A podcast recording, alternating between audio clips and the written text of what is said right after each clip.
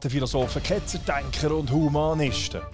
Herzlich willkommen auf dem Schiff vom stoischen Pirat und auf unserer Suche nach dem Schatz vom guten Leben. In dieser Folge stehen die menschlichen Bedürfnisse im Zentrum. Mit der Psychotherapeutin Nusha Sager vom Klaus-Grave-Institut in Zürich habe ich zum Thema der Bedürfnis eine echte Expertin als Gastpiratin anhören.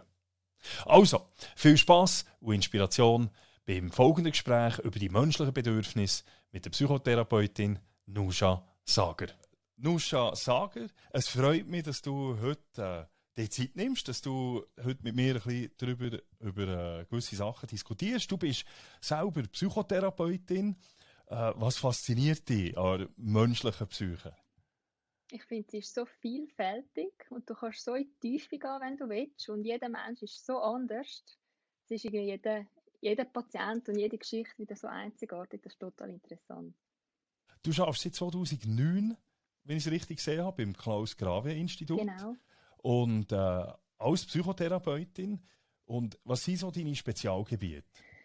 Ähm, also von der Ausbildung her können wir ja eigentlich alle Störungsbilder therapieren. Ich habe aber zusätzlich noch einen Schwerpunkt bei Kindern, Jugendlichen, Paar und Familie. Also so das System Mehrpersonen-Setting, das ist eigentlich noch ein Schwerpunkt von mir. Ja, das Klaus, ist das äh, speziell für das Klaus-Grave-Institut? Oder gibt's dort, also du bist jetzt wirklich Eltern, Familie, Kinder, so wie ich es mhm. verstanden mhm. habe. Ähm, das ist aber nicht spezifisch Klaus-Grave-Institut, jetzt Kind und, äh, und so weiter, oder ist das so? Nein, nein, wir haben... Äh, oder gibt es da andere? Genau, eigentlich hat jede Therapeutin sozusagen ein bisschen ihren Schwerpunkt. Wir haben zum Beispiel auch einen Schwerpunkt mit unerfülltem Kinderwunsch, wo Freya Manaka ähm, zuständig ist dafür. Ja. Äh, nein, wir, wir, wir, sind einfach ein ganzheitliches Institut. Wir bieten ja auch die Weiterbildung an. Also wir bilden dann neue Psychotherapeutinnen ja. aus und unser, unsere Grundlage ist einfach, dass wir sagen, wir arbeiten wissenschaftlich fundiert und dann halt in den verschiedenen Themenbereichen. Okay. Der Klaus Grave selber ist ja äh, einer der bedeutendsten, kann man sagen, Wissenschaftler, Forscher im Bereich von Psychotherapie. Mhm. Er ist ja 2005 mhm. gestorben und er hat ja auch den Begriff der Konsistenztheorie geprägt. Genau. Und gegen dem habe ich ja, will ich ja mit dir auch ein bisschen über das diskutieren. Es geht ja dort auch um Bedürfnis. Mhm. Und wir Menschen, wir alle haben ja Bedürfnisse. Mhm. Und äh, die Bedürfnisse muss man befriedigen, oder wir wollen sie befriedigen. Und in diesem Zusammenhang ist meine Frage, äh, hey, wie weit haben Bedürfnisse einen Einfluss und Befriedigung von diesen Bedürfnissen auf unser alltägliches Handeln? Ich glaube total. Also aus meiner Sicht ist es eigentlich die Basis von unserem Leben, dass wir durch unsere Bedürfnisse eigentlich durchs Leben geleitet werden. Das beeinflusst, was wir genau machen oder was wir denken. Also eigentlich ist es wirklich zielführend. Unsere Bedürfnisse leiten uns sozusagen und eben wenn sie blockiert sind, eher auf eine unangenehme Art und Weise und wenn wir es befriedigen können, dann ja. fühlen wir uns sehr wohl. Du hast gesagt, eben, eigentlich die, wenn ich es richtig verstanden habe, eben unsere Bedürfnisse sind von grundlegender Wichtigkeit mhm. für unser Handeln. Mhm. Also es beeinflusst unser Handeln. Mhm. Und jetzt, jede Handlung, jeder Handlung geht ja einen bewussten oder unbewussten Entscheid vorweg. Mhm. Also mit ja nicht handeln, also jeder Entscheid braucht ja, äh, jede Handlung braucht vorher einen Entscheid. In diesem Zusammenhang, wie stark beeinflussen unsere Bedürfnisse unseren Entscheidfindungsprozess? Mhm. Ich glaube tatsächlich, gewisse Entscheidungen treffen wir sehr automatisch, ohne einen bewussten Entscheidungsprozess vorher, aufgrund von dem, was sich bei uns so wie schon abgespeichert hat. Ich glaube aber dort, wo, ähm, wo wir einen bewussten Entscheidungsprozess auch haben, ist es eigentlich wegweisend. Also wir machen Sachen, weil wir unsere Bedürfnisse befriedigen wollen oder weil wir uns bei gewissen Sachen schützen wollen, wenn das Bedürfnis nicht umgesetzt werden kann. Ja. Das klingt jetzt relativ simpel, aber das kann total komplex sein, weil man hat ja meistens nicht nur ein Bedürfnis, sondern mehrere Bedürfnisse. Ja. Und da kann es auch gut sein, dass du gleichzeitig Bedürfnisse hast, wo sich eigentlich gegensätzlich, also gegenseitig ausschliessen. Und dann wird es schon ja. anspruchsvoller. Ja, also wenn wir zwei, Beisp zwei Bedürfnisse haben, die im Gegensatz zueinander stehen, mhm. hast du ein Beispiel für das? Hm, also der Klassiker in der Therapie ist zum Beispiel bei den Müttern. Ich will eine gute Mutter sein, aber ich will auch eine gute Arbeitnehmerin sein oder gut sein in meinem Job Und ja. es gibt einfach immer wieder Punkte, wo du dich entscheiden musst, entweder bist du das eine oder das andere, wie beides kannst du nicht gleichzeitig sein. Ja. Und äh, mit was, also was hast du noch, was gibst du nachher als jetzt du als Psychotherapeut in so einem Fall, was für einen Entscheidhilfe gibst du da? Hm, ich glaube, dort geht es wirklich nochmal darum, sich auch genau zu überlegen, wieso ist mir das wichtig und was verbinde ich genau mit dem. Also habe ich allenfalls auch Vorstellungen oder Bewertungen drin, die mir gar nicht mehr helfen. Also ja. vielleicht kann ich ja trotzdem wie beides sein, halt nicht im gleichen Moment, aber ich kann das ja wie aufteilen. Ja. Und dann, glaube ich, geht es ein Stück weit darum, auch einfach auszuhalten, wenn es gewisse Situationen gibt, wo sich das ja. eben nicht so gut vereinen lässt und mit dem Wissen, dass es wieder andere Situationen wird geben. Ja, das finde ich so spannend. Eben, du hast gesagt, man muss es aushalten. Mhm. Und ich habe manchmal den Eindruck heute, dass Leute, viele Leute nicht bereit sind, etwas auszuhalten. Mhm. Und äh, also, ich weiß nicht, empfindest du das auch so? Also, mir wird äh, vielleicht auch eben, weil man jedes Bedürfnis man will jedes Bedürfnis vielleicht befriedigen. Mhm. Und man kann vielleicht nicht jedes Bedürfnis. Man hat noch fast so ein Gefühl wie, ja, äh, ich will das nicht aushalten. Ich will jetzt das befriedigen. Gibt's, ist das so oder ist das nur etwas, was ich so wahrnehme? Mhm. Nein, ich kenne das schon auch und ich glaube, es hat viel auch mit Frustrationstoleranz zu tun. Also wirklich so gelernt haben, auch unangenehme Situationen einfach mal können aushalten und dass dann auch gar nichts passiert finde, es hat auch ganz viel mit Emotionsregulation zu tun. Also wie gehe ich mit meinen eigenen Emotionen um? Ich glaube, es ist heute auch schwieriger, weil wir viel mehr Möglichkeiten haben und viel mehr Bedürfnisse könnten eigentlich befriedigen. Und ich glaube, gleichzeitig ist es aber auch so, dass wir uns ein bisschen verlieren. Sind wir wirklich jetzt beim Bedürfnis, wo mir wichtig ist, oder sind wir bei einem Wunsch, wo vielleicht eigentlich mehr symbolisch ja. für etwas steht und wir haben es aber gar noch nicht verstanden und dann verheddern wir uns so wie auf dieser oberflächlichen Ebene. Ja, ja das finde ich so interessant. Eben Unterschied Wunsch und Bedürfnis. Mhm. Und ich denke, in unserer Gesellschaft gibt es ja sehr viele Sachen, die uns präsentiert mhm. werden, die bei uns das Gefühl von einem Wunsch äh, entstehen. Ähm, wie, wie machst du, also wie würdest du den Unterschied sagen, Wunsch und Bedürfnis und kann es sein, dass ein Wunsch auch tatsächlich zu einem Bedürfnis wird? Mhm. Also ich finde, Wünsche sind nicht lebensnotwendig. Also zum Beispiel auch die Konsumation von gewissen Sachen, eben Luxusgüter oder so zum Beispiel, das ist ja nicht, das ja. ist nicht lebensnotwendig. Aber ich glaube, die Erfüllung von deinen Grundbedürfnissen, total. Weil sonst wirst du auf Tour einfach krank. Ja. Und ja, ich glaube, dort auch wirklich vielleicht nochmal genauer hinzuschauen und sich zu überlegen, okay, um was geht es jetzt da eigentlich? Also wieso will ich das jetzt unbedingt? Wieso muss das sein? Um was geht es eigentlich?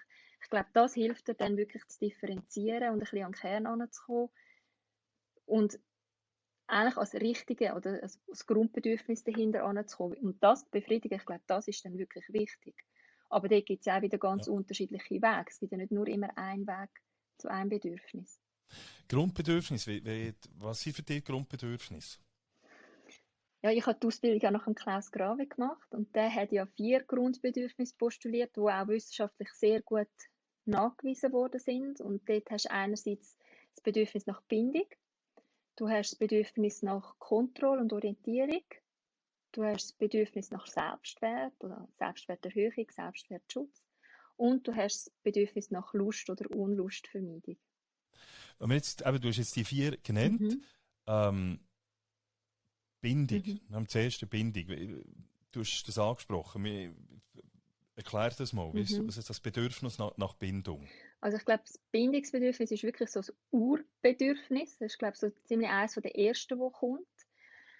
Und zwar sind wir Menschen einfach darauf ausgelegt, in Verbindung zu stehen. Und, also du kannst dir das eigentlich vorstellen, wenn ein Baby auf die Welt kommt, dann braucht es einfach Bindung, um zu überleben. Also ich glaube, so das Bindungssystem als Leben, Lebensrettung oder Lebensnotwendigkeit, das ist tief in uns allen verankert. Und das differenziert sich dann aber sehr unterschiedlich aus. Also es ist ja auch nicht so, dass jeder genau das gleiche Bindungsbedürfnis hat. Das variiert extrem. Es haben auch nicht alle die gleiche Vorstellung von Bindung, je nachdem, wie wir aufgewachsen sind. Aber Bindung ist eigentlich wirklich etwas, wo wir wissen, das brauchen wir, weil du kannst eigentlich nicht alleine überleben. Also du gehst wie ein, wenn du völlig ja. isoliert bist. Ja. Also das ist, also mit dem Menschen ist ja ein, ein Gemeinschaftswesen. Mhm. mhm. Ähm, wir haben ja auch die Arbeitsteilung erfunden eigentlich. Also wir sind eigentlich, wenn man so will, sind wir eigentlich die schwächsten Lebewesen auf dieser Welt, mhm. wir können eigentlich alleine nicht überleben. Mhm. Aber nichtsdestotrotz ist es ja heute so, in, ich, ich sage jetzt mal, die Evolution, jetzt jetzt also, wo wir heute stehen, dank der Revolution, mhm. ähm, sind wir immer stärker individualisiert. Mhm. Wir brauchen nicht mehr unbedingt äh, eine Gruppe oder eine Tribe oder irgendwie zum Überleben. Wir haben ja die Tendenz, habe ich gelesen, dass wir immer mehr Leute haben, die allein leben. Mhm. Und auch allein, also ihr ganzes Leben allein verbringen. Mhm. Ähm, ist das so? Und was hat das für Konsequenzen auf eine Gesellschaft, dass immer mehr Leute, eben, vor allem im urbanen Gebiet, allein ihr Leben leben? Mhm. Ohne wirklich Bindung? Also ich glaube, grundsätzlich schließt sich Individualismus und Bindung überhaupt nicht aus. Also das heißt nicht, dass man immer muss im Kollektiv leben, muss, weil ich glaube, eben Bindung ist sehr unterschiedlich. Zum Beispiel ein Jugendlicher, für den ist Bindung seine Kollegen, das ist Gruppe, oder? Das ist so genau das Sozial, was du jetzt gesagt hast. Und vielleicht auch, wenn du älter wirst, dann ist für dich Bindung eine Partnerschaft oder Bindung an ein Tier. Das kannst du ja auch haben. Ähm, ich glaube, wenn es ein bewusster Entscheid ist und du dir wirklich sagst, okay, das macht mich glücklich, ich glaube, dann ist es völlig okay.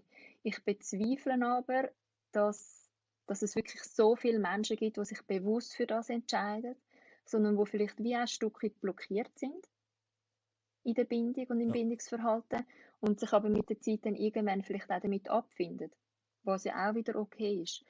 Aber ich glaube, grundsätzlich haben wir alle das immer noch in uns drin, weil in Verbindung stehen mit anderen. Ja. Und nichtsdestotrotz, eben, wir, haben, wir haben immer mehr Leute, die allein sind. Mhm.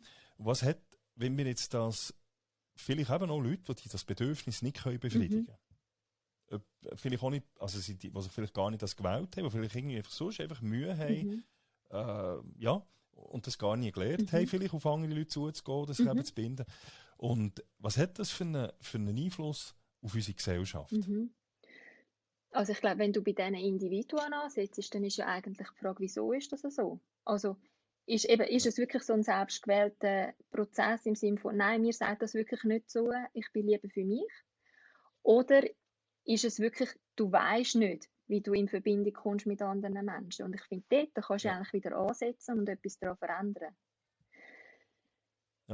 ich, also so gesamtgesellschaftlich, habe ich das Gefühl, wir können eigentlich gar nicht aus dem Verbindungsthema aussteigen. Weil wir doch irgendwie alle miteinander ja. verbunden sind, auch über unsere Handlungen, über unsere Verhaltensweisen.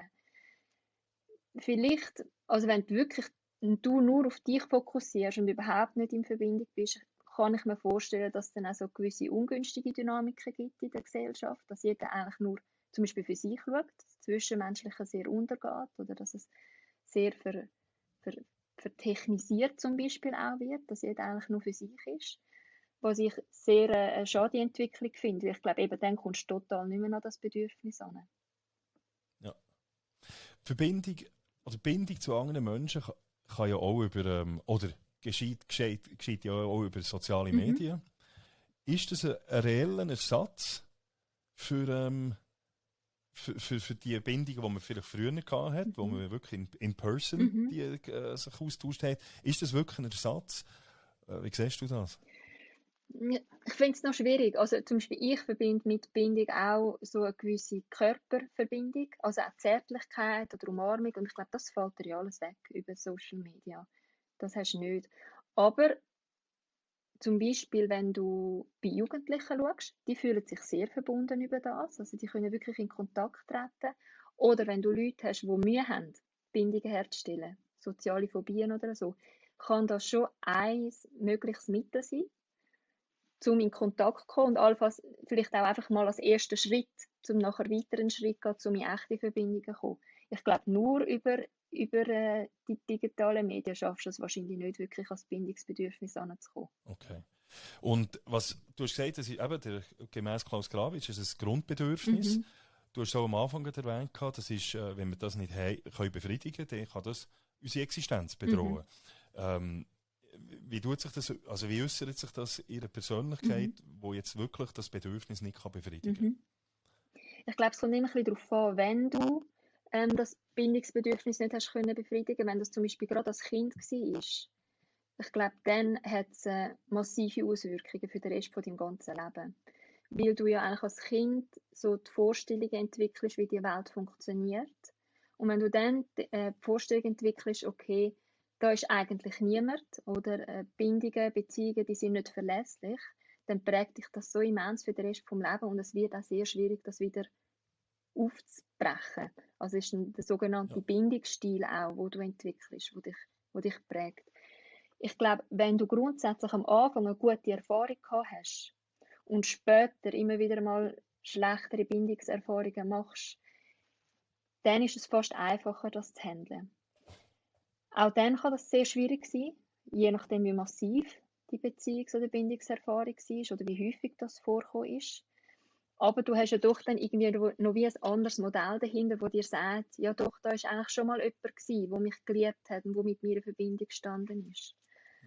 Grundsätzlich ist es aber so, dass wenn das Bindungsbedürfnis jetzt wirklich über längere Zeit nicht befriedigt wird, dass man eigentlich bei den, bei den Menschen sieht, dass sie physisch und psychisch dann Probleme könnten entwickeln. Also zum Beispiel auch ist ganz viele psychische Störungen stehen ja wirklich ganz klar im Zusammenhang mit, mit Bindungsstörung oder Bindungsproblemen. Ja, wie, welche Rolle spielt hier der Arbeitsplatz? Mhm. Also bei der Arbeit ist man auch irgendwo, hat man auch eine Bindung, mhm. oder, zu seinen Arbeitskollegen. Ähm, und jetzt gerade, jetzt gerade, oder, haben wir ja mit, mit Corona ähm, viel auf Homeoffice mhm. umgesetzt, umgestellt. Und ich habe persönlich jetzt gesehen, bei Mitarbeitenden, äh, bei vielen, die eben vielleicht eine Familie haben und so, jetzt nicht gerade kleine Kinder, das ist manchmal ein bisschen speziell, wenn man kleine ja. Kinder hat und muss daheim arbeiten. Aber, aber im Großen und Ganzen, dort hilft es eigentlich fast, die Bindung zur Familie zu verbessern. Also mhm. Also die, die sind fühlen sich zum Teil auch äh, psychisch ist das, das denen gut da. Und handherum gibt es aber auch Mitarbeitende, die keine Familie mhm. haben und nachher wirklich alleine, alleine mhm. daheim sind. Ähm, und wo ich auch das Gefühl habe, man merkt das nachher auch bei, bei gewissen mhm. Leuten. Also, wie siehst du das mit eben Homeoffice und so mhm. weiter?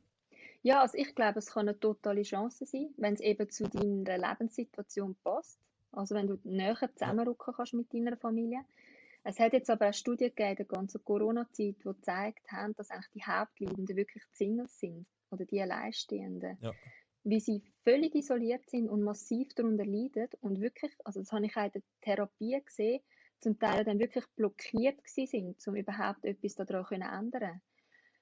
Und ich glaube, die haben je nachdem schon sehr unter der Homeoffice-Pflicht gelitten. Aber ich weiß auch, dass es dort sehr unterschiedlich ist, je nach Unternehmen.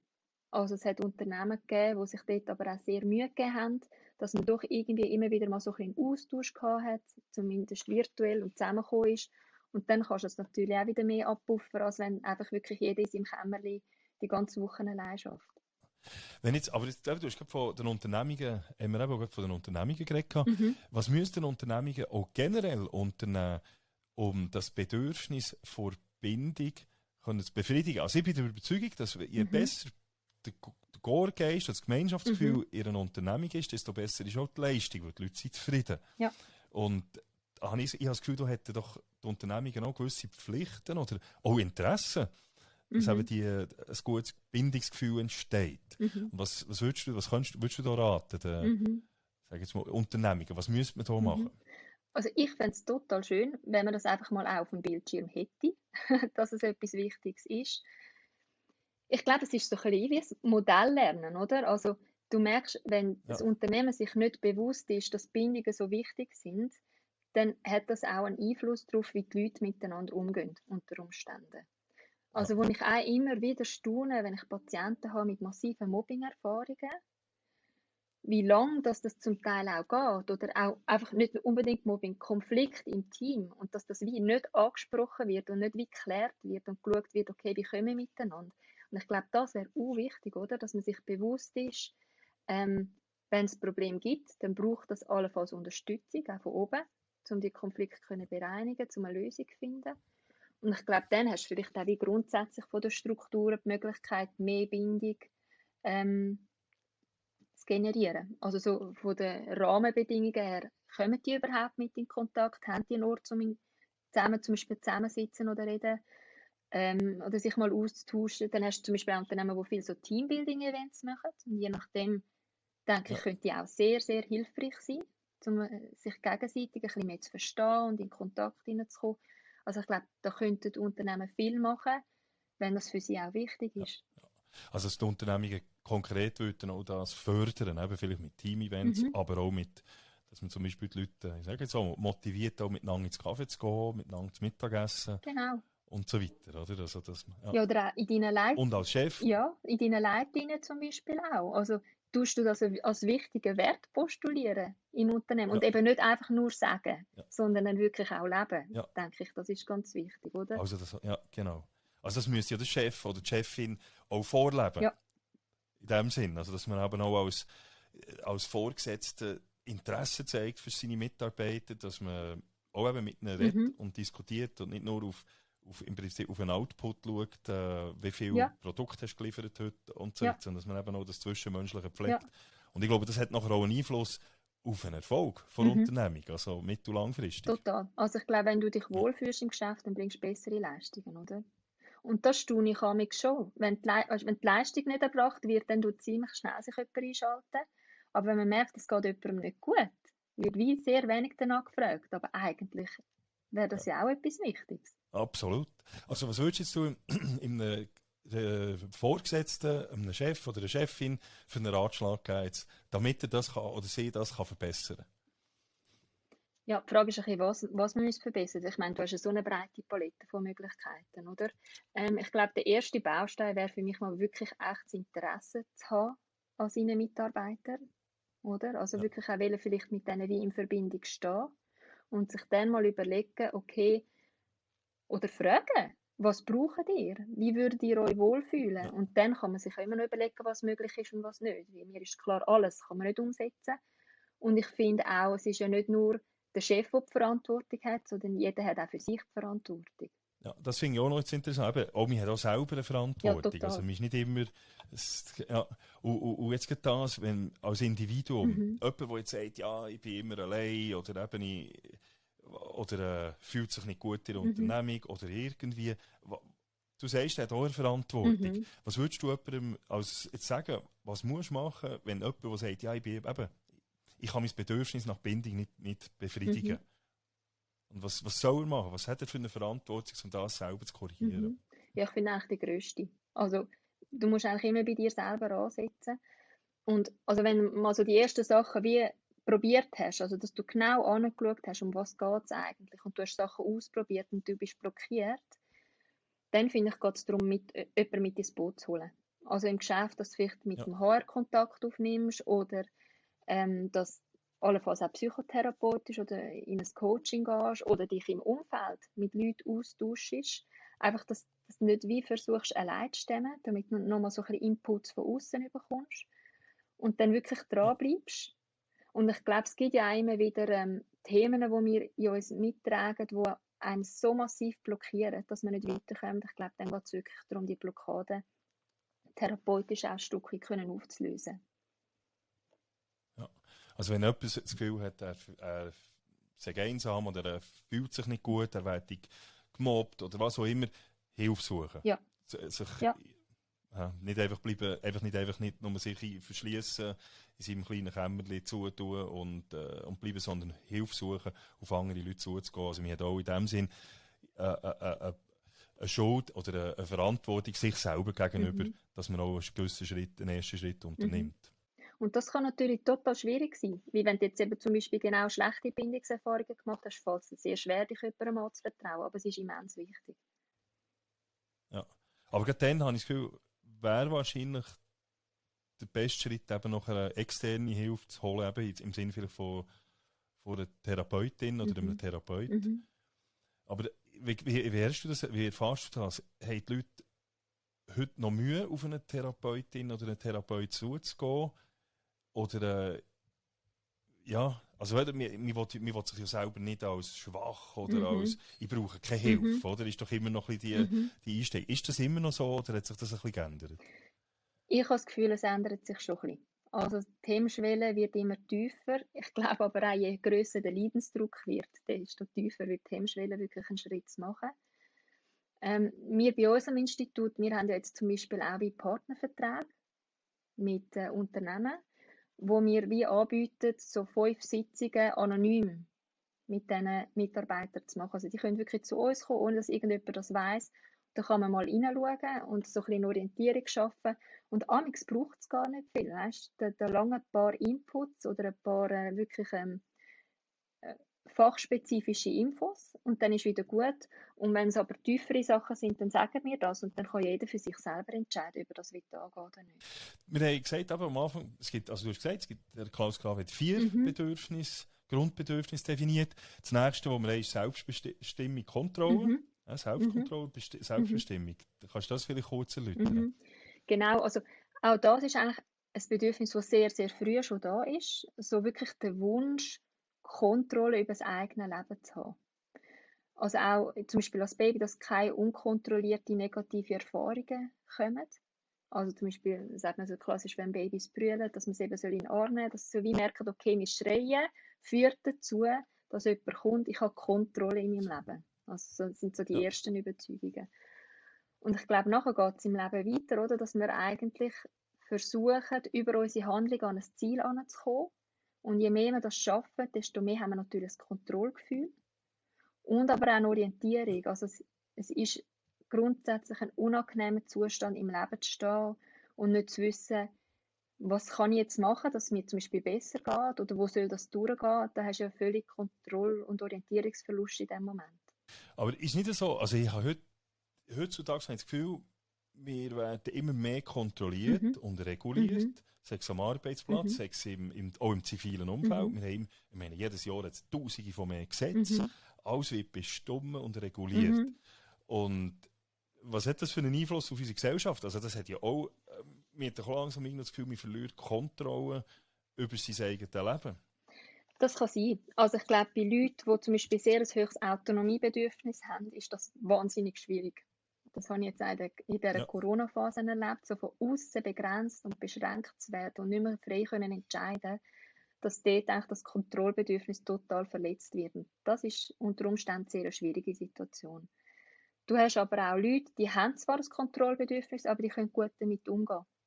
Also die, die können das irgendwie regulieren und die sehen, okay, in diesem Bereich habe ich jetzt vielleicht wie keine Bestimmung momentan, aber es gibt ganz viele andere Bereiche, wo ich dafür wieder Kontrolle habe und dann ist es wie okay.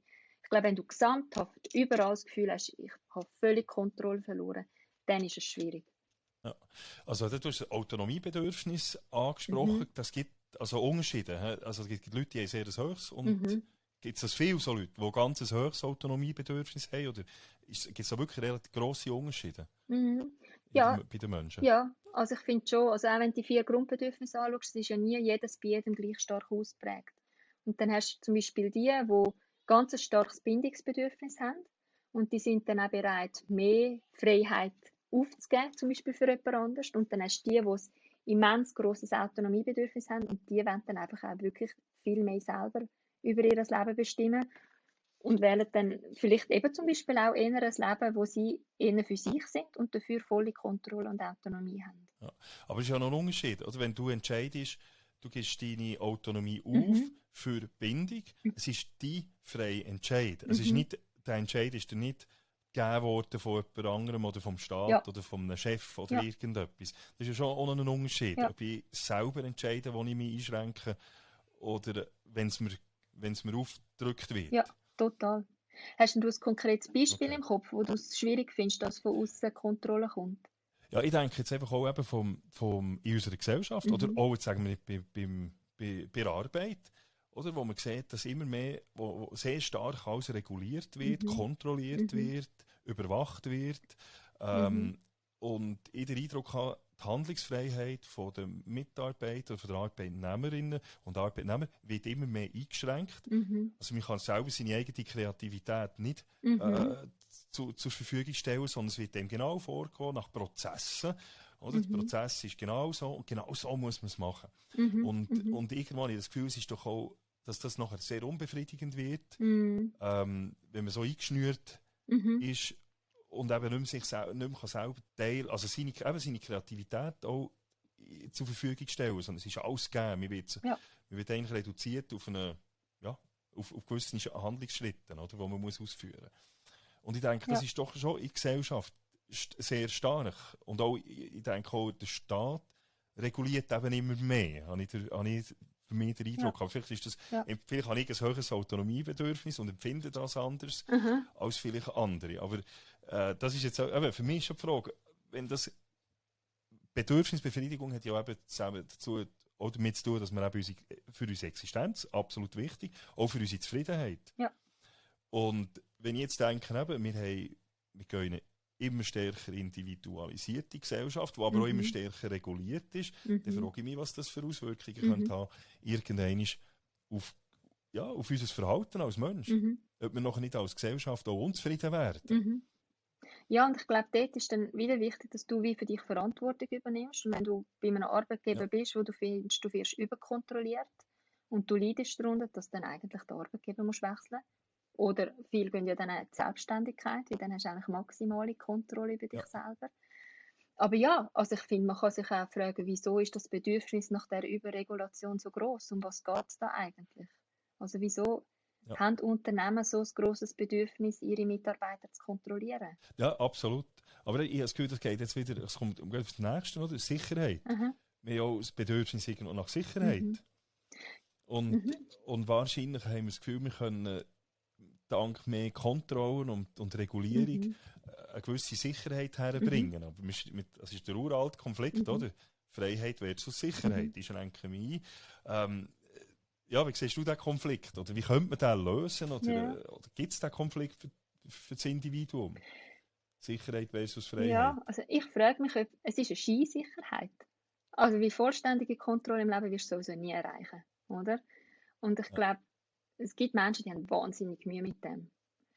Ähm, ich glaube tatsächlich, das ist dann so ein bisschen vielleicht wie das Kontrollbedürfnis so aus dem Ruder geraten ist, dass man anfängt, ähm, überregulieren, überkontrollieren. Hast du zum Beispiel bei Zwangsstörungen auch, oder? Dass gewisse Sachen immer wieder gemacht werden äh, wegen dem Sicherheitsbedürfnis, zum Beispiel dahinter. Also theoretisch, glaube ich, kannst du den Konflikt nur lösen, dass dort ein Ansatz ist, wo die Überregulierung stattfindet. Also zum Beispiel bei einem Chef, dass er sich selber mal fragt, okay, und wieso ist es für mich eigentlich wichtig, dass ich da so kontrolliere? Wie eigentlich heißt das für mich, es fehlt Vertrauen. Und wieso? Ja, und wieso fällt es mir so schwer, Vertrauen zu haben? Habe ich da schlechte Erfahrungen gemacht? Was prägt mich da? Kommt da etwas rein, das vielleicht gar nichts mit der aktuellen Situation zu tun hat und mit dem Unternehmen?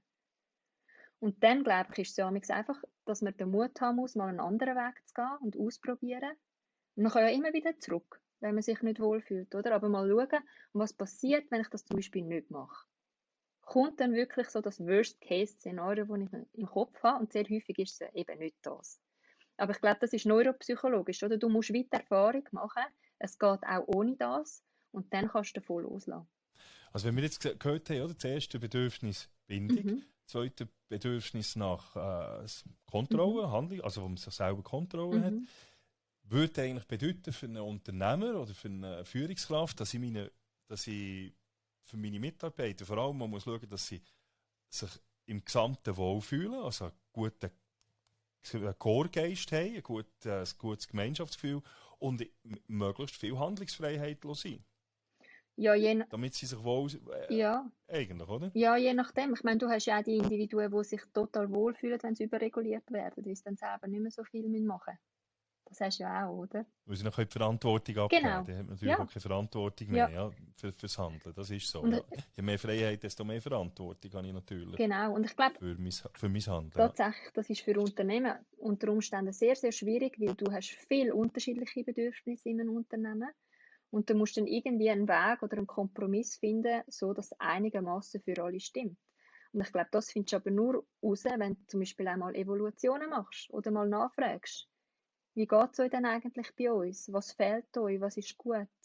Und durch, aufgrund von dem dann eigentlich entscheiden, kann man allenfalls noch etwas verbessern oder wo sind wir einfach auch schon gut? Und das können wir so weiterlaufen lassen.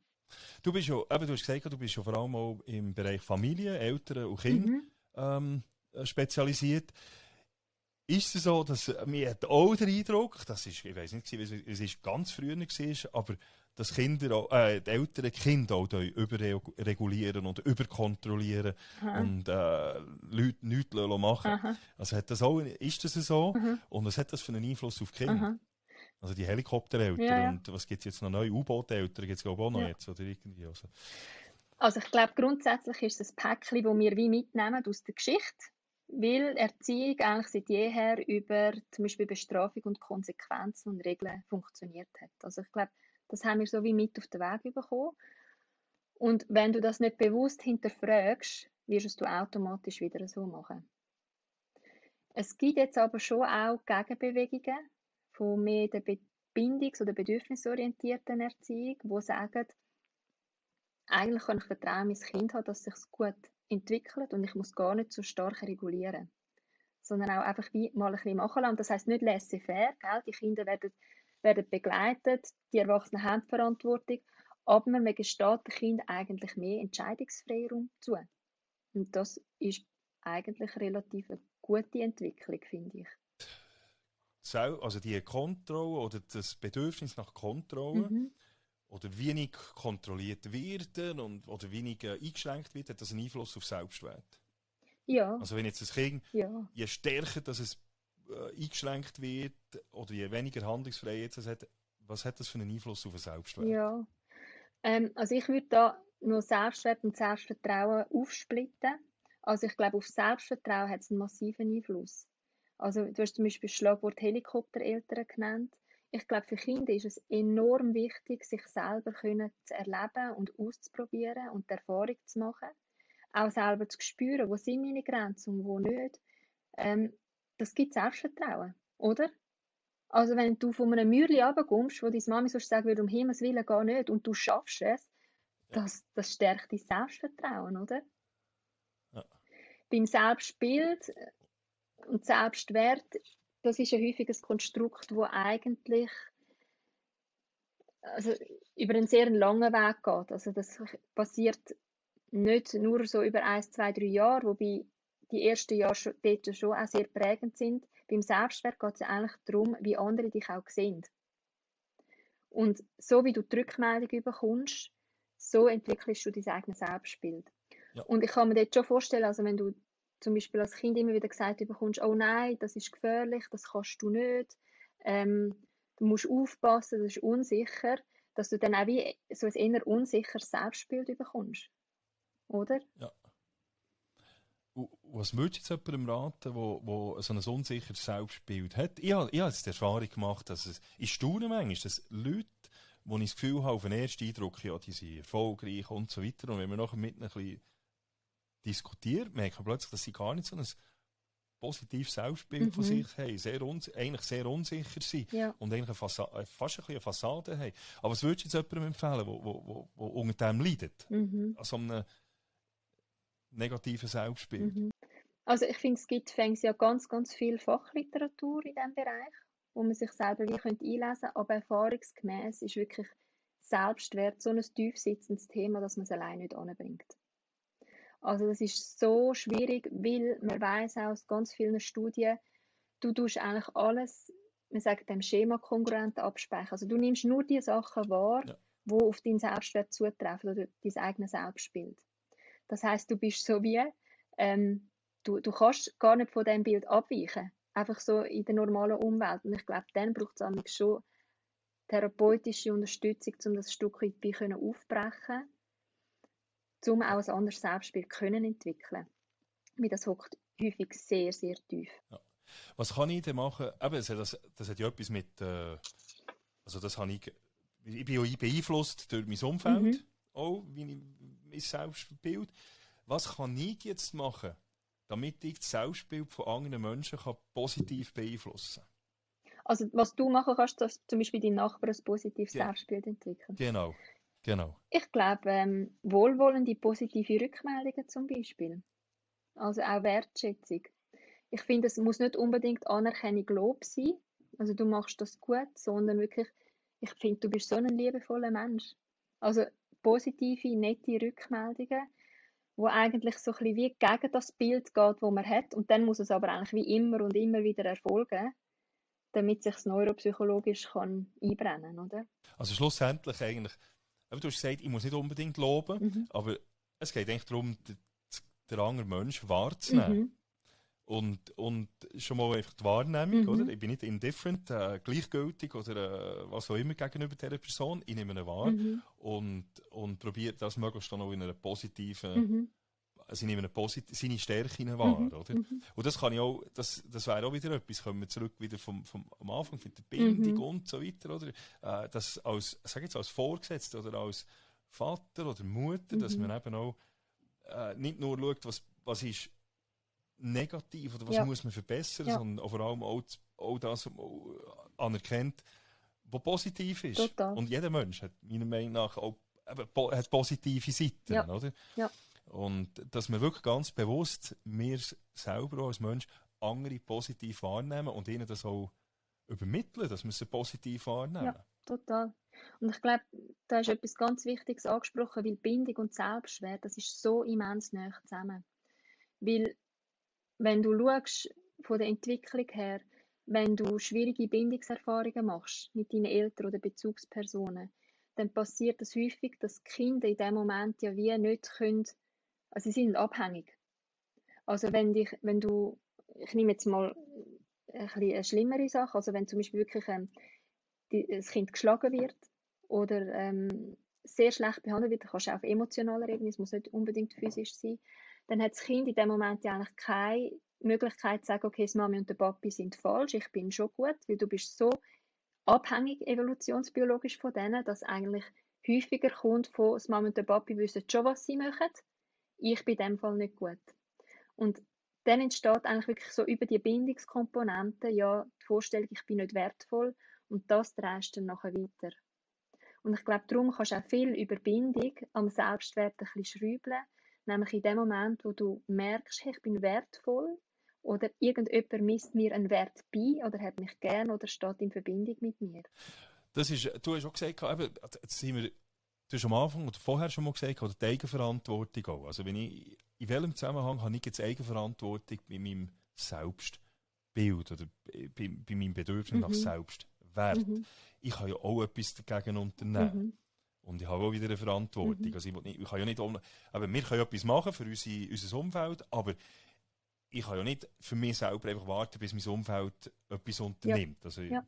wie weit, in, wo ist meine Verantwortung jetzt im Bereich Selbstwert? Ja.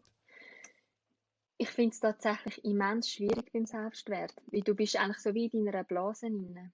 Und der erste Schritt, der eigentlich passieren muss, ist, dass du realisierst, dass du in dieser Blase drin bist von diesen negativen Überzeugungen, negativen Gedankenkreisen. Und das kann nämlich so vereinnahmend sein, dass du dort gar nicht raustreten kannst. Aber ich glaube, wenn du wirklich mal zu dir hineinschaust, also wenn du wirklich den Fokus mal auf dich richtest und dich mal wirklich genau anschaust und versuchst zu hinterfragen und schaust, was dein Bedürfnis ist, ich glaube, dann soll es dir auffallen und dann finde ich wirklich Unterstützung holen. Ja, okay. Ich habe auch den Eindruck, dass die Leute viel zu kritisch sind mit sich selber. Mhm. Mhm.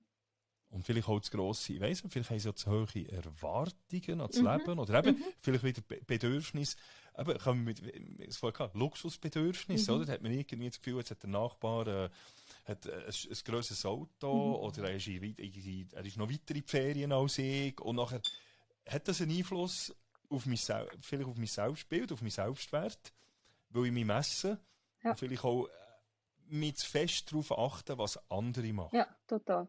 Also ich glaube... Wir müssen nicht alle lösen von dem. Ja. Ich glaube, Vergleichen macht einfach total unglücklich.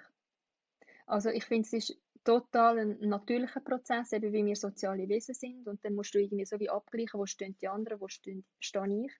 Aber wenn wir ehrlich sind, das ist früher evolutionsbiologisch total wichtig gewesen. Heute ist das nicht mehr so immens wichtig, weil wir so viele unterschiedliche individuelle Wege haben. Und ich glaube, also dort ist einfach auch ganz wichtig, mal ehrlich zu sein. Das ist wie wenn du Hunger hast und du trinkst die ganze Zeit. Du kannst dein Selbstschwerbedürfnis nicht über Konsum ausregulieren. Das funktioniert nicht. Du wirst nicht ans Ziel kommen. Und ich glaube auch tatsächlich, das ist auch wie das mit den Rückmeldungen von außen. Du musst wie in dir innen selber den Prozess machen, dass du dich als wertvoll siehst. Du wirst das von außen, das wird dich nie dort anbringen, wo du hinkommen willst. Darum ist es eben so wichtig, dass du selber für dich Verantwortung übernimmst und das Thema angehst, wenn du dort drunter leidest. Ich finde es ganz spannend, dass du jetzt gesagt hast, oder den Selbstwert probieren über Konsum äh, zu korrigieren. Mhm. Oder man hat ja da eben viel, manchmal hat man den Eindruck, eben, der meine jetzt, ich, jetzt muss man halt das Foto an, ich mache ich brauche eine neue Garderobe, mhm. ich muss jetzt etwas verändern mhm. und nachher kauft man sich etwas oder eben ein, ein, ein, ein, ein grosses Auto mhm. ein schönes Auto und hat das Gefühl, jetzt, und nachher kommt, wie ist das, also die meisten funktionieren ja irgendwo so mhm. und nachher kommt ja, hat man ja eine Erwartung. Mhm. Also jetzt habe ich mit dem Porsche gekauft und mhm. jetzt habe ich die Erwartung, dass ich jetzt glücklich bin und nach zwei, drei Monaten merke ich, äh, es hat sich gar nichts geändert. Ja, es hebt nicht an was passiert nachher? Mit, was passiert nachher mit denen, ja, wenn man, wenn man so weit kommt, will man einfach noch mehr oder kommt irgendwann die Einsicht? Mhm. Also in der Regel willst du dich immer mehr steigern. Ich glaube, wenn du es wirklich versuchst von außen zu lösen, das Problem, wirst nicht ans Ziel kommen. Weil nichts von außen kann dir eigentlich so wie die Zufriedenheit geben, wo du selber für dich könntest entwickeln. Also ich glaube, da bist du einfach immer dran. Wenn wir jetzt das sehen, eben Konsum, da, jetzt wird, werden die Bedürfnisse von außen steuert. Aha. Also wenn man, oder, wüsste, man, man weiss ja auch, mhm. also der Mensch, wie er funktioniert. Jetzt kann man natürlich die Bedürfnisse so ganz bewusst und sagen, hey, look, und äh, irgendwo zwischen den Zielen der Leute sagen, hey, du bist nichts wert, wenn nicht, ja, total. aber so ein Auto mhm. hast oder wenn nicht das, das die Kleider hast. Und bei den Kindern sieht man es ja extrem, mhm. oder, in einem gewissen Alter, mhm. äh, was sie Markenkleider müssen dran mhm. haben, weil alle anderen haben sie ja auch. Mhm. Wird das gesteuert und, und was können wir dagegen unternehmen? Mhm. Ja, ich finde schon. Also ich glaube, das ist auch wieder neuropsychologisch, wenn du immer und immer und immer wieder das Gleiche hörst von das brauchst, das brauchst, das brauchst, zum wertvoll zu sein. Ja. Irgendwann fängst du es an zu glauben und irgendwann hast du dann das Gefühl, okay, jetzt brauche ich es wirklich, um das zu machen. Und ich glaube tatsächlich, ich finde Kinder und Jugendliche, und das ist auch schwierig, sollte man dort noch ein bisschen davon abschirmen. Weil ich glaube, die sind wie noch zu wenig stark und stabil in ihrem Selbstwert, dass sie dort wirklich sagen können, brauche ich nicht. Wobei, hast du auch. Aber bei uns Erwachsenen ist es, glaube ich, wirklich, sich einfach einmal bewusst zu werden, da wird mir etwas suggeriert und brauche ich das jetzt wirklich? Also sich einfach auch immer wieder hinterfragen. Und ich weiß, es ist immens schwierig. Also ich kenne das genau auch, wenn du auf Insta irgendwie um, umzappst, was dir da alles suggeriert wird, was du brauchst. Und ich glaube, also meine Strategie ist dann, dass ich es auf die Seite lege und sage, okay, ich lasse jetzt einfach mal.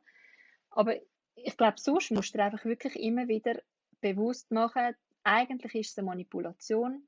Das sind Sachen, die du nicht wirklich brauchst. Ich finde es okay, wenn man sich ab und zu mal etwas gönnt und dann du das auch glücklich ist für ein Zeitchen. Aber grundsätzlich sollte es einfach nicht dazu führen, dass wir alles versuchen, über das zu kompensieren. Ja. Du hast jetzt aber angesprochen, eben Kinder, mhm. die, die, wo, wo, vor allem jetzt, ich sehe das jetzt selber, oder, die Teenager-Kinder, mhm. ähm, wie, wie das bei ihnen ist. Mhm. Und eben Instagram, da wird Zeug mhm. suggeriert. Ich meine, Instagram ist ja nur einfach die perfekte Welt, sozusagen, oder? Ja. Also dort wird die schönen Fotos ja, ja. gezeigt, man tut mit Filtern und, und, und, und seine Errungenschaften tut man zeigen. Mhm. Ähm, was hat das für einen Einfluss auf Kinder und wie wichtig ist das? Also wenn jetzt meine Kinder sagen, mhm. ja, sie müssen jetzt irgendwie, also Sneakers ist so, so ja. das Thema, oder? Also ja. da, äh, die hinrissige Preise, oder? Ja. Und man kann nicht normal, man nicht die normalen, sondern man ja. muss die bestellen bei Gold oder ich weiß nicht wo, ja. oder? Wo sie 300, 400 Stutz kosten. Ja. Ähm, wir probieren das auch zu erklären, ja. aber es ist sehr, in diesem Alter sehr schwierig. Total. Also wir haben das wahrscheinlich auch gehabt. Also, ja, ja. Und wie kann man, wie kann man Kinder vor dem, äh, sagen wir, bewahren, ja. ohne dass sie jetzt aber wieder kontrollen ja. und überregulieren und verbieten und so weiter. Ja. Ich glaube, es geht darum, einfach ganz fest in Kontakt zu stehen mit dem Kind und wirklich das mit dem Kind zusammen zu hinterfragen. Also um was geht es da eigentlich? Und ja, also ich glaube, gerade im Teenie-Alter, da hast du den Gruppendruck. Weil die Gleichalterigen, das ist das Wichtigste in diesem Alter. Und du willst, also einerseits kann also wie Status Selbstwert sein, aber es kann auch ein Bindungsbedürfnis sein. Du willst zu dieser Gruppe dazugehören.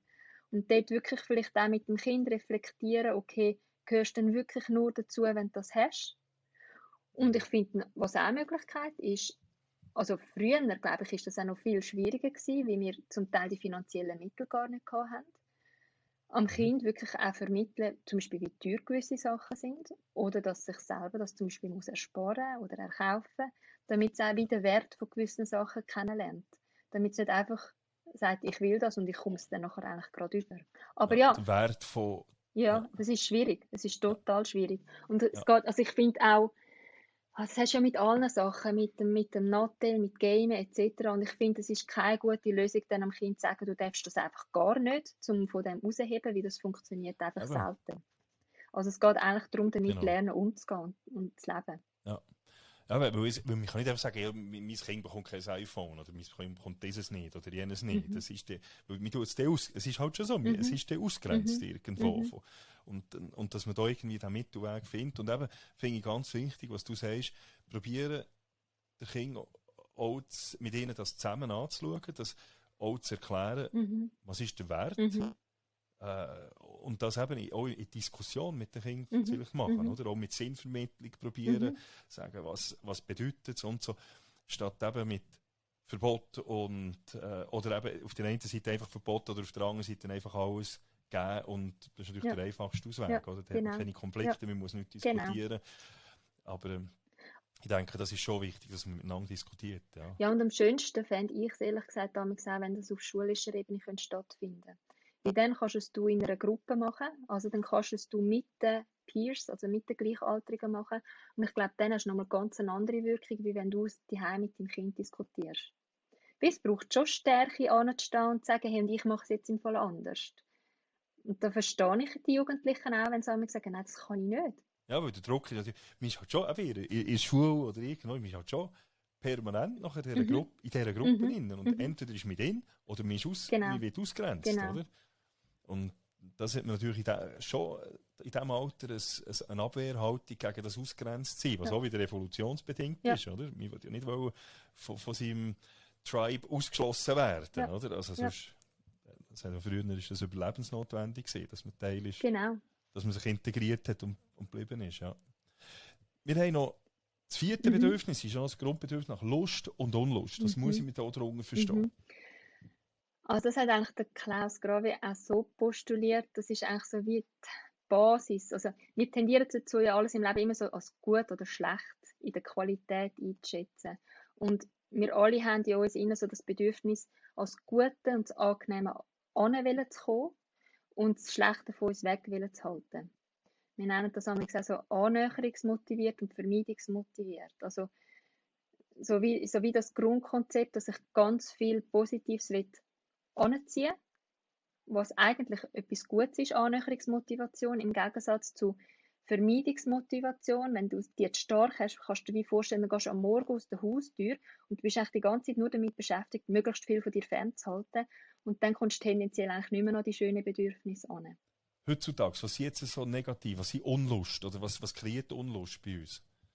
Ja, ich glaube, leider auch viele, sagen wir jetzt, negative Emotionen oder die als negativ wahrgenommen werden. Also, dass wir die von uns Ja. fernhalten, was ich schwierig finde, weil ich glaube, die braucht es auch unbedingt. Aber ähm, zum Beispiel das Leben geniessen. Oder einfach mal können sein, können leben, sich auch mal etwas Gutes tun unter Umständen.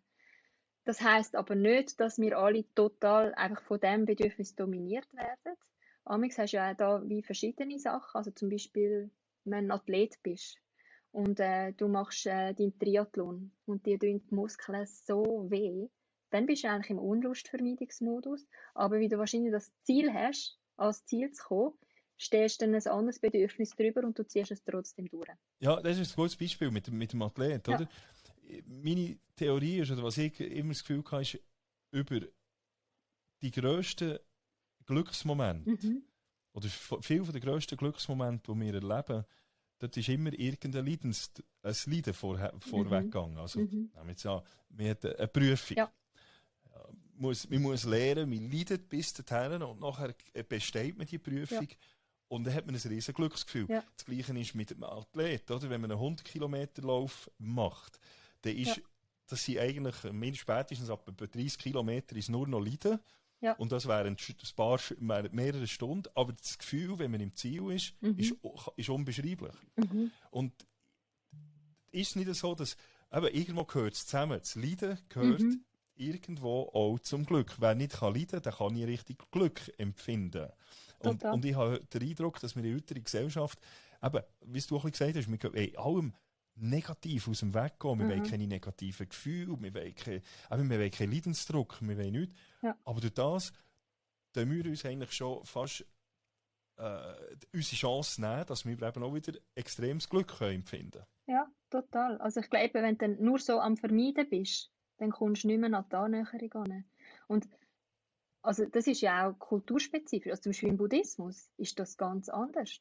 Also dort hast du das starke Bewerten nicht in dem Ausmaß wie bei uns und Schmerz und Leid gehört genau auch dazu. Ja. Aber ich glaube, bei uns ist das häufig so die Tendenz, dass wir es von uns fernhalten wollen. Und da kommt auch wieder die Frustrationstoleranz. Inwiefern bist du bereit, ja. gewisse unangenehme Zustände auszuhalten, um an ein anderes Ziel anzukommen? Ich meine, in der Therapie schaust, dort ist es schon noch wichtig, oder? Wie wenn du zum Beispiel jemanden hast, der sehr depressiv ist oder Paarkonflikt. Dort hast du viel Negativität. Und dort kann es auch wirklich mal sein, einfach versuchen, so lustvolle Sachen reinzubringen, um einfach wie das Ruder wieder umreißen. Und dort, glaube ich, ist es zum Beispiel sehr, sehr wichtig, einfach einmal auf die Lust zu fokussieren. Ja, das, also jetzt konkret, Beispiel, das Beispiel jetzt, jetzt eben bei einer, mhm. was für ein, was, was sind so Lust, Beispiel, wo, ja. wo Lust äh, befriedigen? Also bei Paartherapie, dort hast du häufig, dass Paar zum Beispiel sehr in einem Konflikt drin sind und die haben gar keine schöne Kommunikation mehr miteinander. Und dann gibt es zum Beispiel so eine, Übung, dem anderen drei Dinge Gutes tun, wo du dir einfach überlegst, wie könnte ich jetzt meinem Partner oder meiner Partnerin etwas gut machen. Und die Übung geht dann nachher wie noch weiter, oder? Weil der Partner erwartet dann irgendwie, also er weiß nicht, was kommt jetzt und schärft automatisch den Fokus auf die positiven Sachen mehr. Und dann kannst du wirklich so mehr ins Lustvolle reinbringen. Oder in einer Depressionstherapie, dass man wirklich sagt, okay, was, was hat dir früher Spaß gemacht? Oder was, was würde Spaß machen und jetzt machst du das einfach einmal, auch wenn du dich total musst überwinden musst. Probier es einfach aus, um auch wieder so in die, in die Positivspirale hineinzukommen das mit den drei, eben, du hast gesagt, das, eben, mhm. die drei positive mhm. oder schöne Sachen, das, aber das können wir ja auch außerhalb vom, ich sage jetzt nicht nur im Paar, Sicher. können wir auch sonst anwenden. Ja. Dass wir eben, ja, ja. Ich meine, man weiss ja auch aus der positiven Psychologie, dass wenn man jemandem etwas gibt oder etwas Gutes tut, dass es ja einem selber auch gut tut. Also, dass wir wirklich auf das Positive ähm, probieren eben gut zu tun mhm. und dass uns, uns das eben nachher auch selber gut tut. Total. Oder auch, äh, was ich gemacht habe mit, was wir viel, was wir gemacht haben mit den Kindern, mit unseren Kindern oben, ist, wir haben am Abend die drei, drei positiven mhm. Sachen vom Tag aufgeschrieben oder so mhm. etwas, oder eben so probieren so eine, und, und das können wir ja auch für uns. Mhm. Also, sich am Abend mal überlegen, hey, was ist, was ist eigentlich positiv ja. gesehen heute? Ja. Und, und, und, wir leben ja wirklich in einer Zeit, ich glaube, es ist niemandem besser gegangen als uns heutzutage, mhm. wenn man Geschichte anschaut. Mhm. Wir leben noch in einem Land, wo man muss sagen, wir sind absolut privilegiert. Total.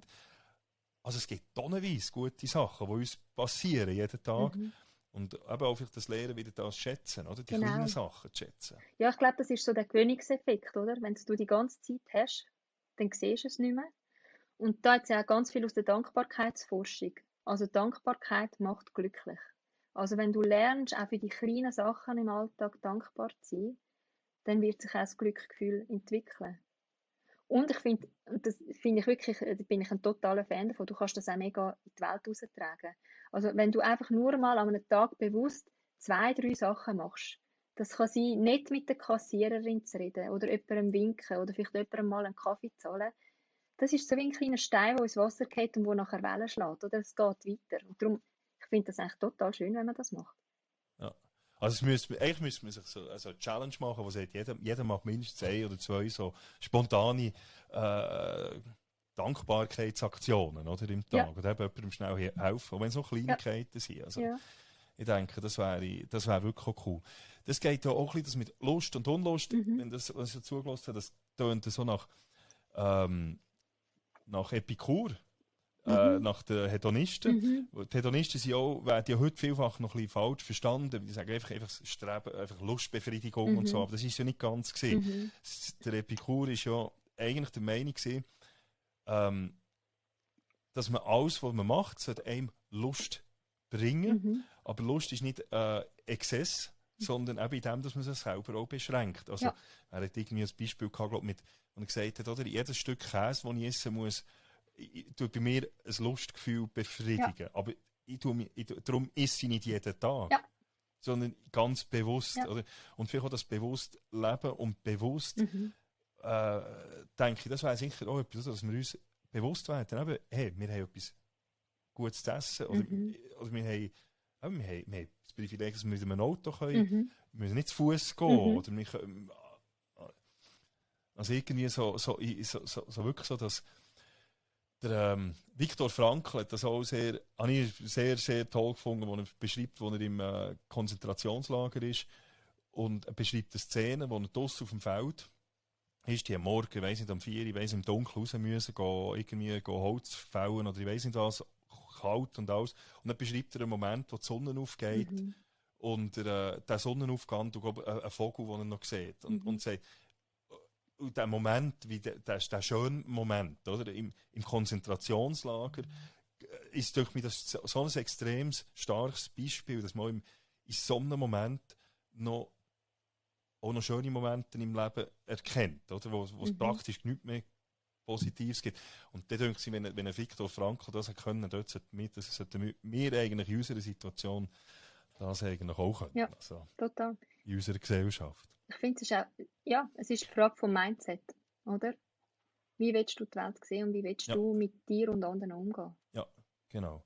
Und wir haben viel, und ich habe ein ein Zitat aufgeschrieben vom, vom stoischen Philosoph Epiktet, der gesagt hat, vermiesen ist das, was du hast, indem du das begehrst, was du nicht hast. Mhm. Denke daran, dass das, was du jetzt hast, einst zu den Dingen gehörte, die du nur ersehnt hast. Mhm. Was heißt zu diesem Zitat?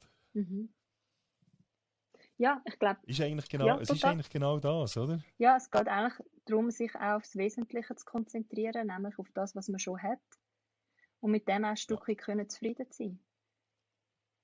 Und Ja. also ich, gleichzeitig, ich kann da nachvollziehen, wenn man zum Beispiel wirklich Grundbedürfnisse hat, die nicht befriedigt sind, dass das schwierig ist. Oder wenn du so einen grossen Wunsch nach etwas hast und es ist dir bis jetzt verwehrt geblieben. Und ich glaube, dann geht es darum, versuchen daran anzukommen. Und wenn du nicht daran ankommst, dann geht es aber auch da wieder darum, mit dem lernen zu leben und versuchen umzugehen. Und trotzdem können glücklich zu werden. Aber eben, wir reden, wie, wie, wir, eben, wenn wir reden jetzt bei uns ja eigentlich ja Grundbedürfnisse, die Existenzbedürfnisse Mhm. zum Überleben, die haben wir. Ja. Wir haben jetzt eben bei, den- bei den anderen haben wir gehabt, Bindung und so, da haben wir auch, können wir auch etwas dagegen unternehmen. Mhm. Ähm, meistens ist es ja, dass wir frustriert sind, weil wir etwas begehren, Mhm. wo wir eigentlich vielleicht gar nicht brauchen. Mhm. Und, äh, und uns das frustriert, oder? Ja. Und, und wir, eigentlich schon fast alles haben. Ja. Und, und we- welche, welche psychologischen Tipps oder Tricks Mhm. würdest du jetzt jemandem geben, Mhm. wo, wo, wo immer nach etwas mehr begehrt, Mhm. wo, immer, wo, wo, sich nicht, wo nicht zufrieden ist, also wo eigentlich alles hat, Mhm. wie die meisten Leute bei uns, aber immer noch nach mehr begehrt Ja. Und nie zufrieden Ja. ist. Also ich glaube, der Ablauf ist eigentlich immer der gleiche, dass der Fokus gegen innen richtet ist und dich mal wirklich fragst, was ist da? Also auch zum Beispiel, was ist es für ein Gefühl? Ist es nicht? Weil Gefühle geben uns eigentlich immer ein Signal, dass irgendein wichtiges Bedürfnis gerade nicht befriedigt wird. Und dann wirklich nochmal zu schauen, okay, um was geht es eigentlich? Und was ich sehr häufig merke, ist auch, dass viele Menschen mit Selbstwertthematik so ein Mangelgefühl haben. Sie haben so wie ein grundsätzliches Mangelgefühl, ich habe zu wenig. Und dort zu realisieren, dass das zu wenig nicht über all diese Sachen kann befriedigt werden, sondern dass ich an mir muss arbeiten, an meiner Einstellung, meinem Mindset, meiner Art und Weise. Und nur dann eigentlich wirklich ins Glück kann finden. Ich glaube, das ist zentral. Weil wenn du, wenn du dein Glück von anderen abhängig machst, also auch darauf wartest, dass andere deine Bedürfnisse befriedigen, du machst dich unglücklich. Du kommst nie ans Ziel. Du bist einfach so abhängig. Und ich glaube, das ist per se schon mal schwierig. Ja. Also nicht sein Glück abhängig machen von anderen Personen. Genau. Also wir sind unseres Glückes selber Schmied, Mhm. oder? Und dass wir das auch, auch, dass wir das auch uns auch bewusst sind. Du hast den Neid angesprochen, das Mhm. werde ich jetzt auch noch schnell äh, diskutieren. Der Neid, ähm, aber du hast gesagt, das hängt zusammen mit unbefriedigten ja, wahrscheinlich mit unbefriedigten psychologischen Bedürfnissen mhm. irgendwo, dann nicht.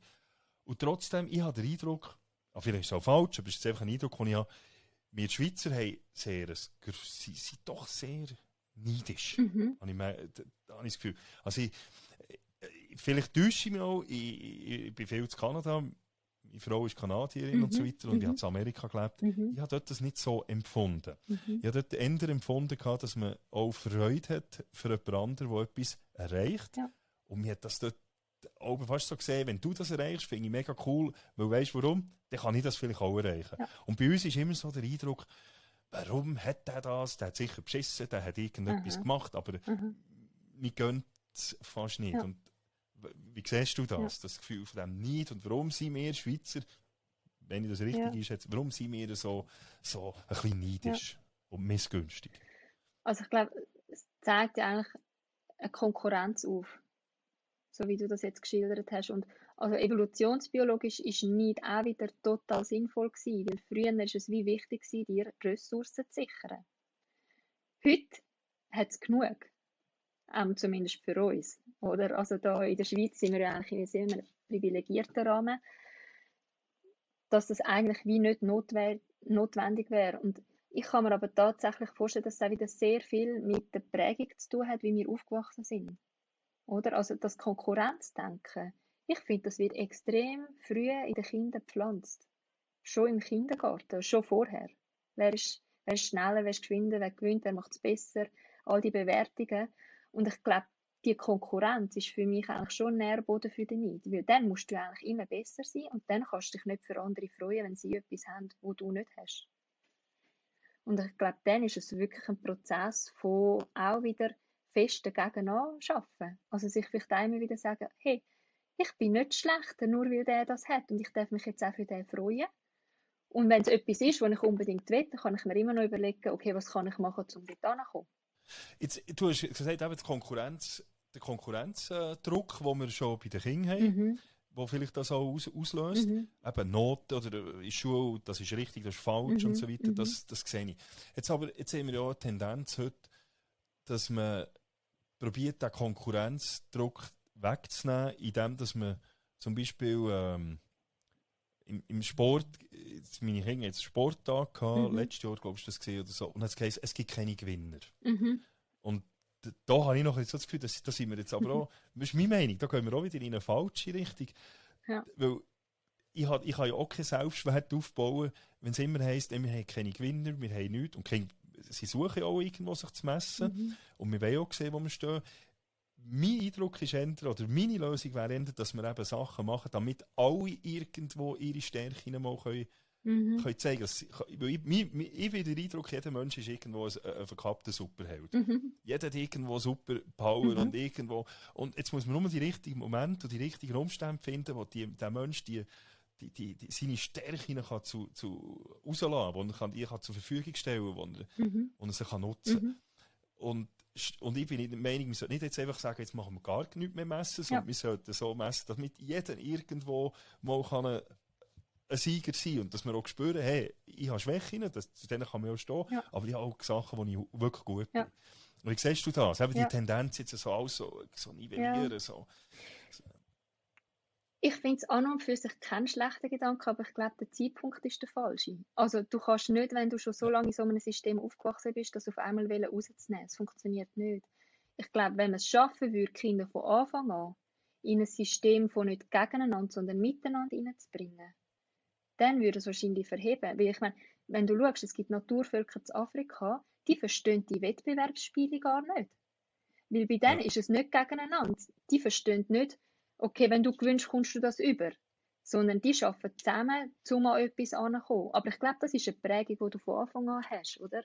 Also wenn so mehr das gemeinsame Miteinander im Fokus kommt, ich glaube, dann würde es schon funktionieren, so die Konkurrenz oder das Messen oder das Bewerten ein bisschen rauszuheben. Aber ich glaube, also eben, du hast gesagt, deine Kinder sind im Teenageralter. Das macht dann wie gar keinen Sinn, oder? Nachdem du so lange in dem System aufgewachsen bist und auf einmal soll das wie nicht mehr wichtig sein ich glaube, auch da wieder, ich würde dafür plädieren, dass man es versucht, im Alltag möglichst so zu machen. Also, dass man versucht, dort nicht nur auf Leistung zu fokussieren und nicht nur auf Konkurrenz zu fokussieren, sondern dass man auch zwischenmenschliche Wert vermitteln etc., dass man dort wahrscheinlich fast weiterkommt. Und dass man vielleicht auch schaut, dass ein Mensch nicht über das äh, allein über das definiert mhm. wird. Also ein Mensch ist, dass Menschen alle wertvoll sind. Ja. Und nicht jemand ist wertvoller, weil er halt etwas besser, besser kann. Weil so jeder Mensch ist wertvoll Total. und tut etwas dazu beitragen zum, zum Gelingen vom Gesamten. Ja. Oder? Von, von, ja. Ja, du hast schon gesagt, eben die, mit den Urvölkern, die das, wo der, das gar nicht, zum Teil gar nicht haben, Mhm. also der, der Konkurrenzgedanke, das würde eigentlich bedeuten, dass die Gesellschaft oder das System das bei uns eingepflanzt hätte. Das würde dann eigentlich wieder davon, würde man eigentlich davon ausgehen, dass wir ähm, also da würde man eigentlich äh, Rousseau, wo, wo sagt, die Mhm. Gesellschaft ist das, wo, wo der Mensch schlecht macht und äh, äh, würde eigentlich dem entsprechen, Mhm. oder? Wo, der- wo, wo, wo Rousseau eigentlich sagt, der Mensch ist grundsätzlich gut Mhm. und das ist Gesellschaft Mhm. und System, das er nachher verändert. Das Mhm. würde eigentlich dem entsprechen irgendwo. Ja, also ich glaube, das trifft schon viel zu. Also auch bei Kindern, wenn du schaust, Kinder sind von Grund auf eigentlich kooperationswillig. Du musst die nicht regulieren, Ja. die machen das eigentlich schon. Natürlich musst du, ihnen- musst du ihnen vielleicht ein bisschen so den Weg weisen, aber je mehr wir von außen einfach durch unsere Verhaltensweise halt zeigen, wie die Welt sonst ist, nämlich Konkurrenz, Konsum, ähm, niedriger Selbstwert, man muss überkompensiert werden. Kinder lernen über das Modell, oder? Also sie schauen das ab, sie verinnerlichen es und sie machen es nachher genau gleich. Darum, ich glaube schon, und also ich glaube, das ist nicht ein Prozess, wo jetzt zum Beispiel du als Vater lösen kannst für deine Kinder. Ich glaube, das ist ein wahnsinnig langer Entwicklungsprozess, wo jede Generation wieder vielleicht ein bisschen daran arbeiten kann, bis wir vielleicht irgendwann an den Punkt ankommen, dass sich wirklich jeder wertvoll kann fühlen auf seine eigene Art und Weise und dass jeder weiß, er trägt einen Teil dazu bei. Wenn jetzt jemand unter Neid, unter dem Gefühl vom Neid leidet, Mhm. und das gibt es ja auch Leute, oder, die wirklich aufgefressen werden von, Mhm. ihrem, von diesem Neidgefühl. Mhm. Was würdest du ihnen für Ratschläge geben, um, um das Problem können, Mhm. zu lösen? Also eben, ich glaube, nochmal genau anschauen, wieso. Also die Frage, was fehlt mir? Ähm, sehr häufig sind es wirklich auch so Themen, wo du wo die Heim mitgenommen hast. Also eben so wie ein, Ma ein Mangelgefühl, dass du irgendwann im Leben vielleicht wirklich mal einen Mangel an einem Grundbedürfnis gehabt hast. Und wie das ein Stückchen können für dich auflösen. Also so wie sagen, okay, das ist dort so gewesen, aber ich bin jetzt erwachsen. Wie will ich jetzt mein Leben führen? Was ist jetzt für mich wichtig? Und komme ich mit Ja. Neid an das an? Und ziemlich sicher ist die Antwort nein. Und dann dort allenfalls auch begleitet oder äh, es muss auch nicht immer therapeutisch sein. Ich kenne Patienten, die haben wahnsinnig gute Umfeld mit mega guten Inputs. Ja. Auch so einfach mal ein bisschen tiefer reinzugehen bei sich selber und sich selber anfangen zu reflektieren. Selbstreflexion, Mhm. äh, in, in, bei allen Bedürfnissen kommt das eigentlich irgendwo raus, dass wir uns eben auch unsere Verantwortung Mhm. selber zur Re- Selbstreflexion betreiben, wenn es uns vielleicht, wenn wir keine Antworten finden oder wenn wir Hilfe brauchen, dann eben vielleicht extern gehen, zu einer, Thera zu einer Mhm. Therapeutin oder Mhm. einem Therapeut gehen, aber dass wir selber uns immer wieder hinterfragen, Ja. selber reflektieren, warum denke ich so, warum habe ich das Gefühl, Ja. Dann kommt man vielleicht schon selber auf Lösungen Genau. und kann, ja, und wird durch das eigentlich noch glücklicher. Und da werde ich dich noch fragen, wenn jetzt du jemandem könntest Ratschläge geben so die drei Tipps für ein glückliches Leben. Mhm. Wir streben ja alle eigentlich nach einem sinnvollen, glücklichen Leben. Mhm. Was, was, was wären so deine, deine drei Tipps? Okay. Ähm, ich glaube, der erste Tipp wäre, gar nicht den Anspruch haben, immer müssen glücklich zu sein. Also ich glaube, es gehört genauso dazu, einmal traurig oder unglücklich zu sein im Leben. Das ist völlig in Ordnung, weil ich glaube, dann schätzt man dann auch mehr, wenn man es wieder ist. Wenn es jetzt aber eine längere Phase ist und man wirklich darunter leidet, dann finde ich, wäre der Tipp eigentlich genau den Fokus gegen innen zu richten und wirklich mal genau anzuschauen, was fehlt mir eigentlich. Was brauche ich? Und dort dann auch den Mut zu haben, wirklich Sachen umzusetzen und mal neu auszuprobieren. Also ausprobieren, ja. Ja, Mut haben, ja. Neues ausprobieren auch. Ja. Ja. Ja. Ähm, was ich auch wichtig finde, ist, sich nicht zu vergleichen. Also, dass man wirklich einfach ich glaube, das verdeutlicht es jetzt auch gerade mit den Bedürfnissen. Bedürfnisse sind so individuell. Und du kannst nicht dich vergleichen mit jemand anderem und schauen, was macht der, damit er glücklich wird. Weil das ist vielleicht für dich und deine Bedürfnisse überhaupt nicht hilfreich. Also vergleich dich nicht mit anderen, sondern fokussiere wirklich auf dich. Und das Dritte, ich glaube, das wäre ähm, wahrscheinlich etwas sehr Persönliches von mir. Ich glaube, man wird glücklich, wenn man eben sich auch so ein bisschen bewusst ist, wie man mit den anderen umgeht. Also ich finde, wenn ich mich so verhalte, wertschätzend, respektvoll, dankbar, ich glaube, dann kommt es wieder zurück und schlussendlich wirst du so glücklich. Ja, also im Prinzip so sein, wie man selber eigentlich will, dass man mit einem umgeht, dass wir das auch nach außen tragen. Genau. Ganz einfach, schlussendlich. Ja. Also gut, probieren, sich selbst zu reflektieren und probieren, sich überlegen, was ist, was ist ein guter Mensch, was, was, hat, was, hat der, was sollte er für Tugenden haben ja. und probieren, die nachher selber eben auch zu leben und nicht nur von anderen zu fordern, ja. sondern eben selber auch so probieren zu leben und die Welt durch das ein bisschen besser zu machen, mhm. indem dass wir genau. eben die Tugenden auch selber leben. Ja. Zum Schluss möchte ich noch schnell fragen, wie, wie, ähm, wenn jetzt jemand sagt, ich möchte mehr über das wissen, über die Bedürfnisse mhm. und so, was, was würdest du für Bücher empfehlen? Wenn, hast du irgendetwas, wo du sagst, mal, das, das würde ich jetzt empfehlen zum, zum Lesen? Ja. Ähm, also, es gibt von Klaus Grave wirklich so spezifische Bücher. Eins ist äh, psychologische Therapie und eins ist Neuropsychotherapie. Die sind allerdings je nachdem sehr fachspezifisch. Ähm, wir haben zum Beispiel einen Blog bei uns am Institut, wo auch immer wieder Beiträge zu so Themen ähm, kommen, wo man sich ein bisschen informieren kann. Und sonst mit uns Kontakt aufnehmen. Wenn es irgendein spezifisches Thema ja. gibt, das einem interessiert, da gebe ich gerne Auskunft. Kannst du mal äh, sagen, wie kann man Kontakt aufnehmen? Genau, also wir haben, wir haben äh, eine Homepage www.klausgravinstitut.ch Dort äh, sind wir eigentlich alle auch aufgeführt direkt oder es hat eine Mailadresse, Telefonnummer, wo man sich bei uns kann melden kann.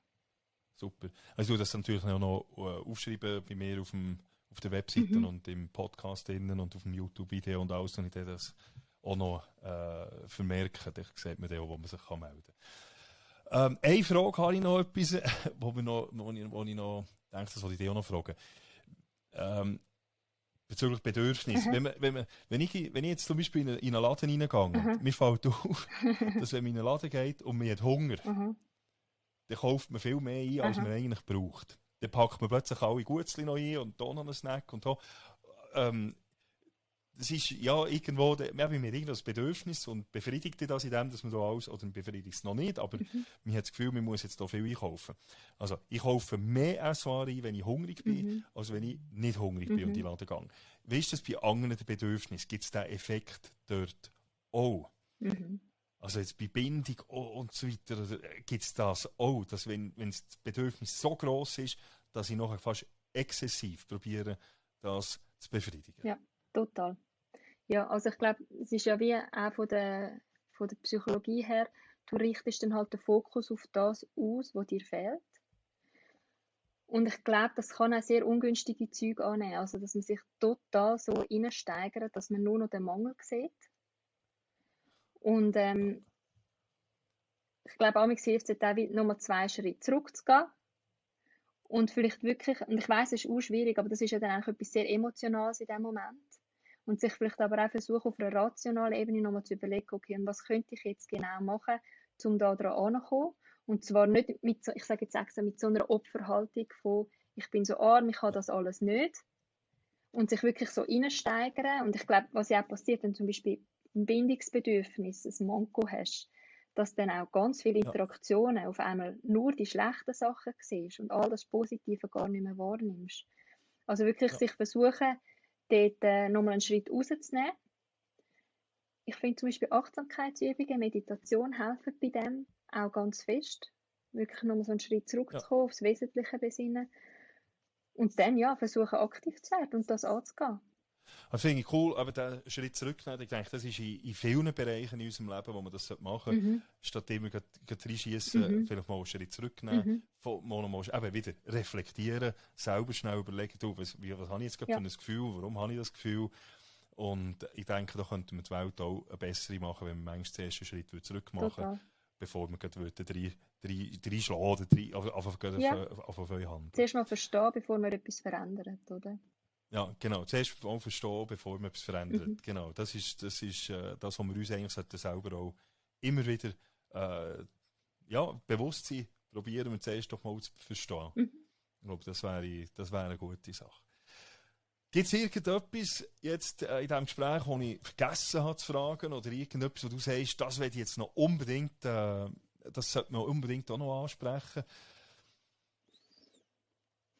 Nein, ich glaube, wir haben eigentlich alles. Ich glaube, was ich einfach wirklich immer wieder sehe und ich wichtig finde, ist, wenn wir Emotionen haben, tun sie nicht weg, wegdrücken, sondern wirklich spüren die Emotionen, nehmen sie wahr, versuchen sie zu erfassen, was es ist, wie die Emotion gibt dann eigentlich den Hinweis, um welches Bedürfnis das geht. Und ich glaube, wenn man das im Leben einfach immer wieder macht, genau anschauen, anspüren und dann schauen, was brauche ich und dann können handeln, ich glaube, dann geht es uns eigentlich ziemlich gut. dann ging es uns besser, wenn wir uns zuerst würden überlegen, was brauche ich wirklich, warum habe ich diese Emo- Emotionen Ja. und nachher auch entsprechend eine Handlungsstrategie äh, überlegen. Genau. Cool. Cool, merci vielmals, Nusha. Merci, es ist also, hat mich gefreut, dass die Zeit genommen ist. Jetzt haben wir äh, fast, fast anderthalb Stunden geschnurrt. ja, Hat mich gefreut. mich auch. Merci Danke vielmals, dass du Zeit genommen hast.